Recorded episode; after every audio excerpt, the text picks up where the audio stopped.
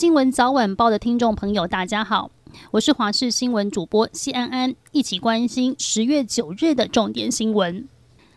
北韩在九号凌晨再度试射弹道飞弹，根据日本当局的说法，大约在一点四十七分发射第一枚，六分钟后发射第二枚。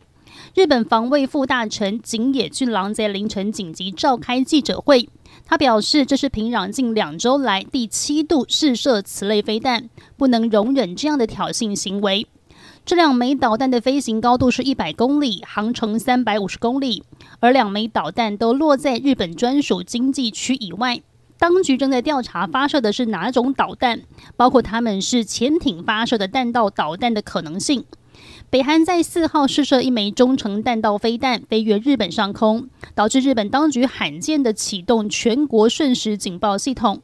而美国在七号就北韩近期的频繁试射实施新一轮制裁。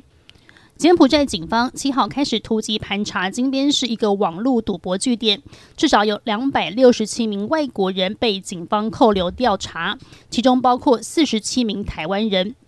根据《简中时报》的报道，有一名中国籍三十八岁的王姓男子向副总理苏庆的脸书专业求助，称自己遭到网络赌博公司禁锢虐待。警方获报后，于七日下午开始突查位于金边 BKK 区三百一十号路的一处公寓，并且救出了向副总理苏庆求救的王姓男子。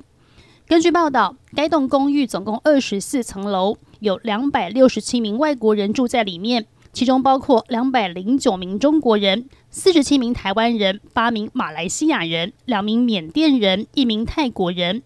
这两百六十七人当中，有多达两百一十人都没有护照。警方指出，该公寓涉嫌经营网络赌博，将会展开进一步调查。交通部观光局之前推出悠游国旅补助方案，自由行住宿每人每晚最高折抵一千三百元，有旅宿业者因此提高了住宿费用。旅客们抱怨台湾的旅宿价格都超敢开，而现在解封在即，国内住宿房价是否会开始松动呢？旅宿业者表示，由于有两万四千间的防疫旅馆加入国旅，降价是一定会的，但是也要看区域。像是双北的订房情况，并没有随着解封而变好，反而还在愁人力的问题。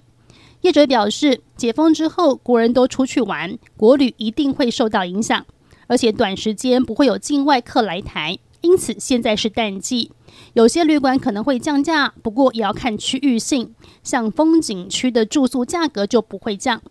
另外，旅宿业的人力还是不够，譬如一间饭店要三十人，但只有十五人在做，因此有些旅馆可能会只开部分的房间，或是干脆先暂时休息。今天白天东北季风稍微减弱，只有东半部及大台北有局部雨。而今晚到国庆日的清晨，另一股东北季风增强，迎风面的北部、东北部仍有降雨，低温降到二十到二十二度左右。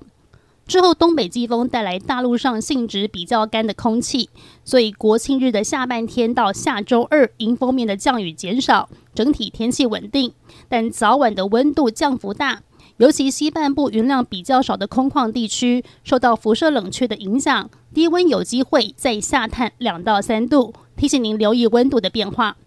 而另外，根据各国模式模拟显示，本周西北太平洋又有热带扰动发展，周末有形成秋台与东北季风共伴效应的几率，未来这一周要持续观察。